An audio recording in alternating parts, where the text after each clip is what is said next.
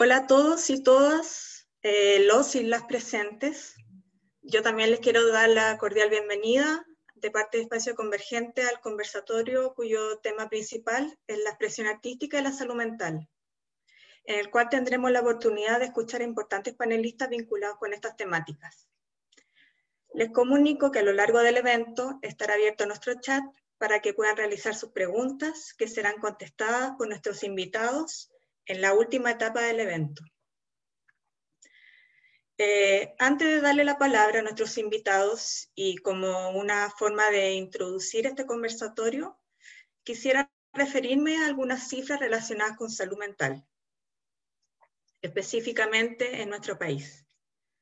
Según el informe del año 2017 de la OMS, Organización Mundial de Salud, Chile está ubicado en el cuarto lugar dentro de la mayor prevalencia de trastornos depresivos en América Latina. 844.235 personas mayores de 15 años la padecen, es decir, un 5% de la población. Sin embargo, esta cifra es mayor cuando se estima sobre los casos en que hay sospecha de depresión. Según la encuesta CIDI, esto es de un 15,8% de la población. Han aumentado también los trastornos suicidas y más de un millón de chilenos sufren ansiedad. Junto con ello, los trastornos de alimentación, comportamientos adictivos, trastornos del ánimo, bipolar, esquizofrenia y una amplia gama de afecciones de salud mental influyen en el estado de ánimo, en el pensamiento y en el comportamiento de las personas lo que puede hacer sentir muy mal y ocasionar problemas en la vida cotidiana, por ejemplo, en la escuela, en el trabajo y en las relaciones interpersonales. Y es un hecho que esta problemática se intensifica en tiempos de crisis, como la que estamos viviendo hoy con el COVID-19. Como forma de irradiar algo de luz y apoyar en la respuesta al problema, es la voluntad de nosotros a través de este conversatorio eh, dar a conocer un espacio de desarrollo que pueda influir en los síntomas y ser significativo a la hora de llevar a cabo un tratamiento. Dicho esto, queremos en un primer momento dar la palabra, a Luis Risco Neira. Él psiquiatra eh, y director del Departamento de Psiquiatría de la Universidad de Chile profesor asociado de psiquiatría de la misma universidad, past president de la Sociedad de Neurología, Psiquiatría y Neurocirugía de Chile, editor en jefe de la revista de Neuropsiquiatría de Chile, ministro honorario de World eh, Psychiatry Association, que que nos va a hablar sobre expresión artística y salud mental, detalles de un caso paradigmático. Así que eh, te dejamos el espacio para ti, Luis, y muchas gracias. Bueno, gracias que antes que nada, Espacio Convergente, a Ricardo y Javiera por la invitación, esta grata invitación a conversar un rato, que a mí me parece que es una buena cosa que los chilenos podamos conversar de este y de todos los temas que, que vayan suscitándose. Hay una, hay una costumbre que no es tan buena en Chile, que es la de que cuando alguien opina distinto a uno, eh, la cuestión es personal. A mí no me parece. Yo creo que en el ámbito de las ideas todos podemos tener diferencias y seguir siendo tan amigos como antes.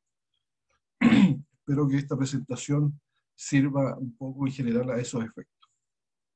Quiero que, digamos, la idea es discutir eh, cómo la expresión artística se combina o tiene que ver con la salud mental y yo voy a discutir un caso chileno para ver esto pero sobre la idea de, de lo que se denominó en, la segunda mitad del siglo pasado el viaje metanoico, y me voy a pasar a explicar ahora con cierto detalle, y tomo esta idea porque creo que es una idea que es sumamente útil para entender, en último término, qué relación hay entre expresión artística y salud mental.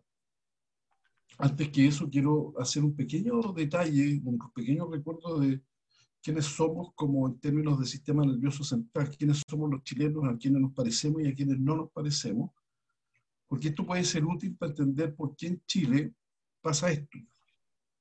Fíjense ustedes que acá en la abscisa está el número de síntomas físicos y en la ordenada está el número de síntomas psicológicos. Esta es una encuesta estandarizada que se pasó en muchos países a miles de personas sobre síntomas psicológicos o, físicos y llamativamente eh, en Nagasaki, por ejemplo, las personas reportan muy pocos síntomas de subjetivos o, o somáticos.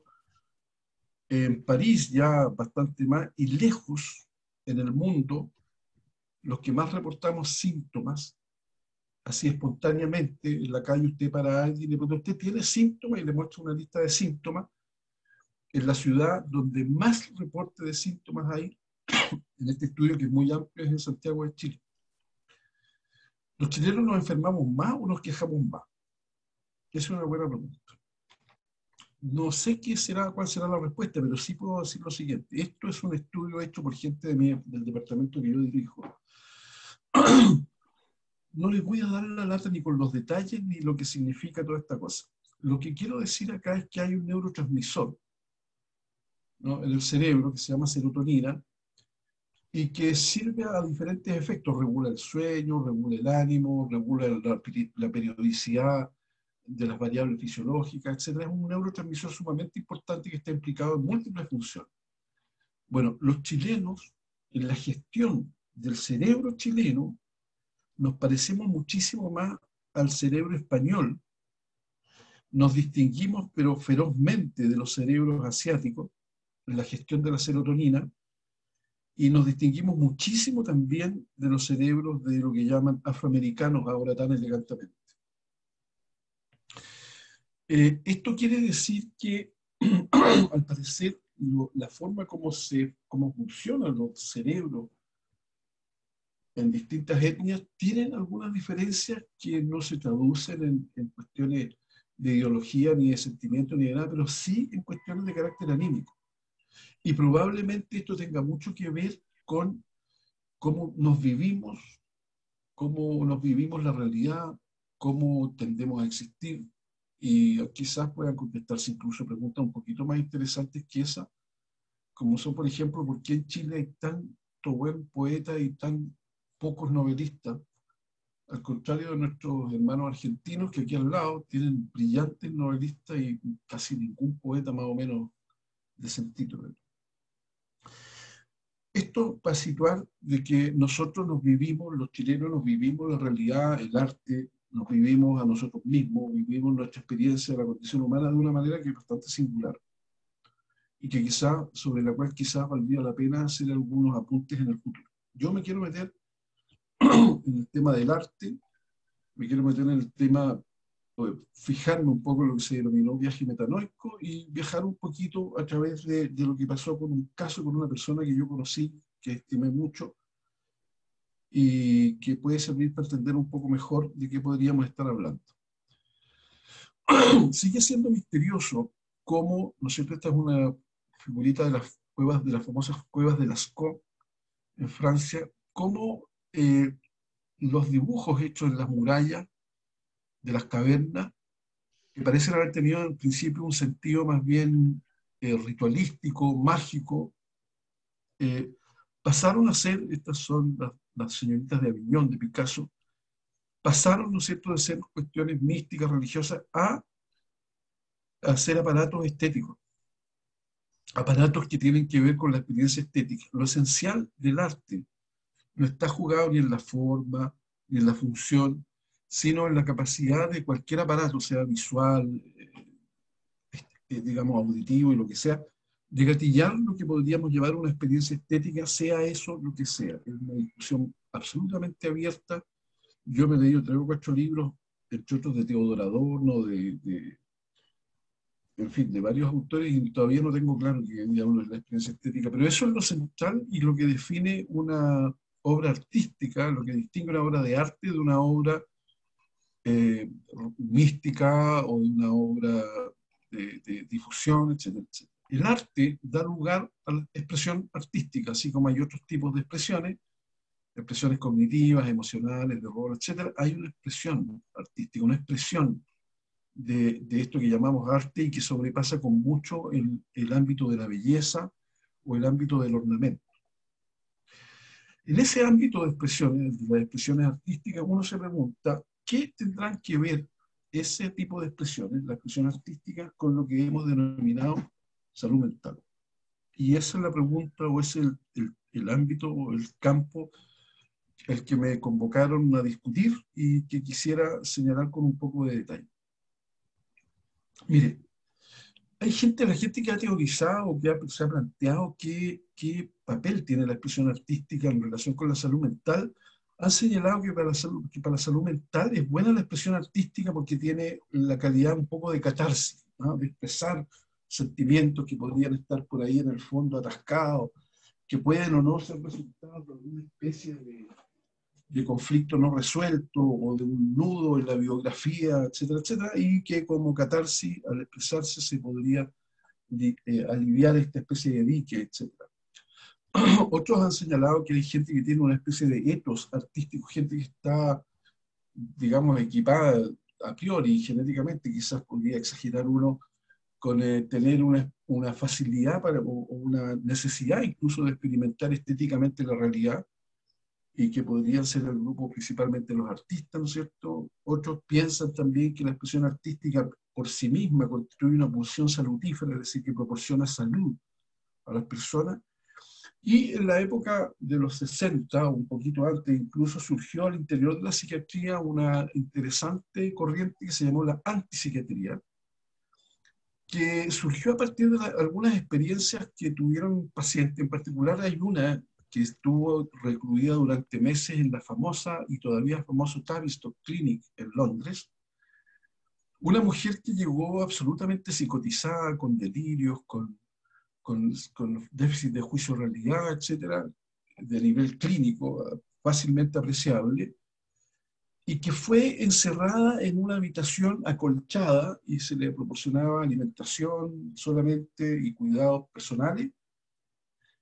Y esta mujer, después de meses de, cubrir de, de, sus excretas las paredes, de gritar, de, estar despierta, de dormir, de que se iba a pasar meses de ahí, unos meses de agitación, otros más tranquilos, en, un momento dado ella, entre comillas, volvió, apareció en la realidad, pidió que la sacaran y se le había pasado todo este episodio psicótico.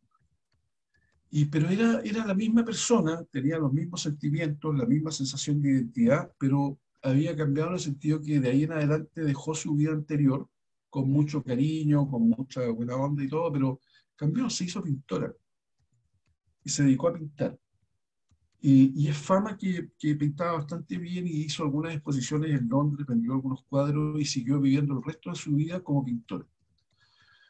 Lo que se denominó, denominó el viaje metanoico y que dio origen a las ideas de la antipsiquiatría es que uno está un poco preso de sí, de sí mismo, de las presiones sociales, de las coacciones y de las expectativas que tienen los demás sobre uno, y uno llega a constituirse en una cierta persona por una especie de deriva histórica, no porque uno haya buscado llegar a ser una determinada persona que este viaje metanoico, eh, muy, muy paradigmatizado, por decirlo de alguna manera, por esta, mujer de la Tavistock Clinic, eh, daba lugar a liberarse de todas esas cadenas y a ponerse en consonancia con el espíritu que uno en realidad traía o, o el espíritu hacia el cual uno querría llegar.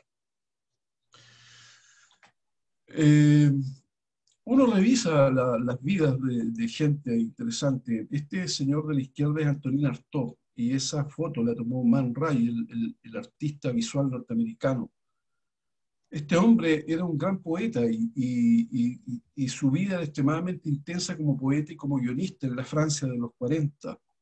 El libro de la izquierda es un compendio de sus principales obras, lo tengo yo en mi casa y hice una foto de ese libro, me lo regalaron, lo adoro, me lo regalaron mis hijos. Y, cuenta la historia de Artaud. Y es la historia de alguien intenso, con un temple artístico muy intenso, que en algún momento parece haber iniciado algo así como un viaje metanoico. Él relata muchas experiencias en sus cartas de ir al encuentro de sí mismo y encontrarse con que había una tremenda discrepancia con la realidad y con la sociedad. El libro, un libro que es muy interesante de él es El suicidado de la sociedad, por si alguien lo quiere leer, y ahí se nota que hay un espíritu huyendo hacia sí mismo, intentando romper las cadenas con la realidad. Pero este hermosísimo viaje, bueno, Artaud terminó recluido en una clínica psiquiátrica porque él pidió, terminó sus últimos años ahí, y en las noches él se arrancaba al atardecer y partía a, la emisión, a las emisoras de Radio Francia en la Torre Eiffel y hacía un programa en la noche de 8 a 9 y, hablaba de sus cosas, un programa muy famoso y muy escuchado y después se iba de la Torre Eiffel, de la Radio Francia y saltaba las verjas de la clínica psiquiátrica y se volvía a pasar el día siguiente ahí. Se suicidó joven Antonina Artaud y uno podría pensar que este fue un viaje metanoico demasiado intenso que se comió a la persona.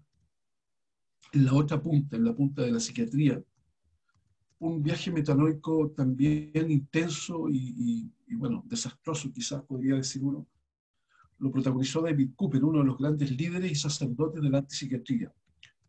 Eh, este hombre preconizó desde joven, desde que fue un psiquiatra joven, que la sociedad era una especie de, cárcel, una especie de, bueno, sujetaba mucho los espíritus y que las enfermedades mentales no eran otra cosa, a fin de cuentas, que, que el efecto que tenía esta tremenda sujeción sobre el espíritu de las personas. Los antipsiquiatras, Roman Lane, David Cooper, Thomas Sass y otros, tenían la brillante idea de que las enfermedades psiquiátricas no existen, las enfermedades mentales no existen, sino que son el resultado de la presión de la sociedad sobre los individuos y tenían muchísimas, muchísimas eh, ideas sobre eso y, entonces cada vez lucharon estos psiquiatras por, eh, por, liberar a las personas de estas ataduras. David Cooper era uno de los principales guaripolas de esto y David Cooper terminó recluido en un sanatorio sudafricano solo en una celda eh, murió víctima, ¿no es cierto?, de una esquizofrenia crónica que se le fue instalando y se fue desarrollando, y uno podría decir, bueno, otro viaje metanoico, heroico, fruto, abortado y perdido. ¿Qué pasa en Chile con estas cosas, los viajes metanoicos? Yo conocí cuando estaba haciendo mi beca de psiquiatría, que le llamamos beca de la residencia al René, que en esa época tenía 36 años, había sido internado por el alcoholismo en la unidad del alcoholismo del hospital psiquiátrico, se llamaba en ese tiempo, porque vivía como un vagabundo, se dedicaba al alcohol y a ser vagabundo, estaba botado en la calle, llevaba largo tiempo ahí y la familia lo tomó un día y lo internó para tratar de, de rehabilitarlo. En el servicio donde estaba se le catalogó como esquizofrenia simple, que es un tipo de esquizofrenia en la cual las personas son básicamente autistas y no tienen ni delirio ni alucinaciones, ¿no es cierto?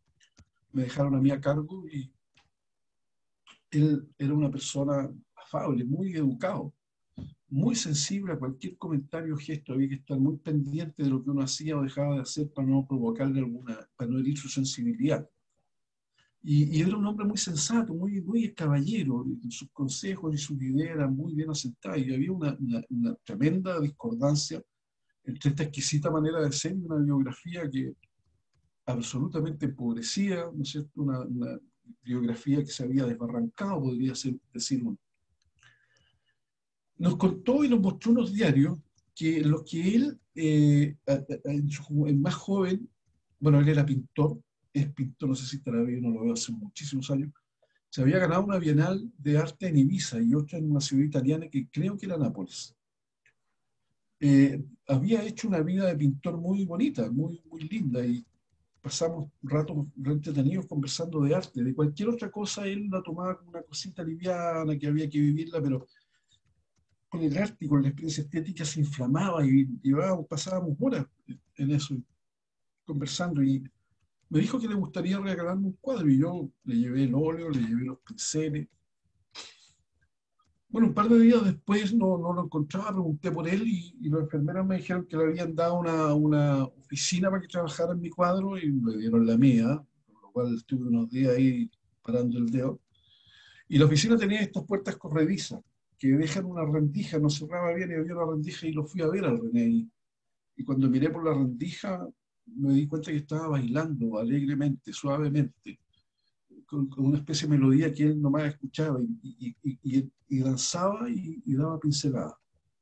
Hacía otro paso de su danza hermosa y volvía a poner una pincelada y estaba pintando el cuadro y estuve como cinco minutos mirando y por supuesto que había sido una imprudencia y una falta de, sensatez y de, de, delicadeza interrumpirlo, así que me fui. Unos días más tarde me estaba esperando y me dijo, aquí tenemos el cuadro, ¿ah? se llama Pareja Cósmica, y lo tengo en mi casa, yo colgado. Me dio explicaciones muy sensatas y muy bonitas sobre algunas cosas, esas líneas rojas en el pelo de la mujer a la derecha, eh, reflejaban su, su ánimo, su espíritu de la, de la mujer, estas las líneas aquí al medio, esta serpiente que había acá, era como el, flujo de la vida. Me, dijo cosas muy bonitas, muy lindas. Conversamos harto. Un par de semanas después se fue. Tapé con un papel ahí el nombre de él, que puso para mantener la, intimidad. Se fue. Yo lo fui a visitar en algún momento eh, a su casa, porque un par de meses después supongo que sería, y la verdad que había un hombre absolutamente abatido por la realidad, ir a comprar pan para él era un problema. Eh, se había metido un montón de forros con gente, le estaban pagando una residencial en, un barrio por ahí. Eh, su exceso de sensibilidad le impedía, yo diría, existir como cualquier persona. Entonces la pregunta aquí, ¿qué hay? Hay un artista, un temple artístico, podría llamar uno, arrasado por una enfermedad mental, algo que, digamos, le impidió desarrollarse como tal. Hay una enfermedad mental, ¿no es cierto?, que, que produciría una exacerbación de la sensibilidad en un sujeto que no necesariamente tuviera una especie de temperamento artístico. Eh, hay aquí eh, un, temperamento artístico acentradísimo que solo existe, surge, se despierta, eclosiona, resplandece, como usted quiere llamarlo, solo cuando está en el ámbito de su etos artístico. Me preguntaba también si la danza, esta danza de la cual, de la cual que, que veía yo a través de la rendija de la puerta, es un vehículo para pintar o es en sí mismo la expresión artística. ¿Qué, ¿Cuál es el arte acá? Eh, hay quizás, podría decir uno, una trayectoria estética como la, por ejemplo, de Van Gogh, pulverizada, ¿no es cierto?, por la irrupción de una enfermedad mental devastadora. El, el caso Van Gogh sigue siendo una tremenda discusión. Ese hombre tuvo un desarrollo estético, pero inmenso, que uno lo puede seguir, un desarrollo estético precioso y cada vez más profundo, y al mismo tiempo que su espíritu y su mente se iban derrumbando implacablemente, arrasados por una enfermedad que todavía no sabemos cuál era. O hubo aquí una especie, en el caso de René, también un viaje metanoico abortado, como de otra manera, como el de Artaud o el de Cooper. No sé, no sé lo que habrá. Eh, yo, dicen que este es el último cuadro de Van Gogh, Cuerpo sobre un campo de trigo, eh, un cuadro hermosísimo, eh, y, dicen que es el último, porque en realidad hay como cuatro candidatos a ser el último. Yo sospecho que no fue el último, pero sí sospecho que este cuadro es un cuadro en el que Van Gogh quiso señalar que su espíritu ya había partido, que lo que quedaba de él en este mundo era el envase no y que él estaba tomando vuelo hacia otro, su viaje metanoico terminaba en otro mundo, no en este si uno es justo, Van parece que vivió siempre en otro mundo, no, es que su espíritu estaba partiendo hacia allá. Como conclusión, quisiera decir que el tema de la salud mental y la expresión artística es un tema extremadamente complejo. Se puede entrar a él por varios caminos. Eh, se puede saber, se puede intentar tener una comprensión más o menos eh, estadística o científica yo creo que esa comprensión de ninguna manera agota la, el fenómeno de la relación entre arte y salud mental. Eh, quise poner el cuadro del René porque es un una, experiencia que me marcó para siempre y, creo que yo tengo más de treinta y tantos años de psiquiatra y una cuestión que me pasó con eso es que aprendí que hay veces que expresiones espirituales pueden ser con una cierta facilidad consideradas como síntomas de una enfermedad o de una alteración y en realidad son síntomas de un viaje hermoso que uno no sé si tiene la habilidad de, y la perspicacia de capturar y compartir. Muchas gracias por haberme escuchado.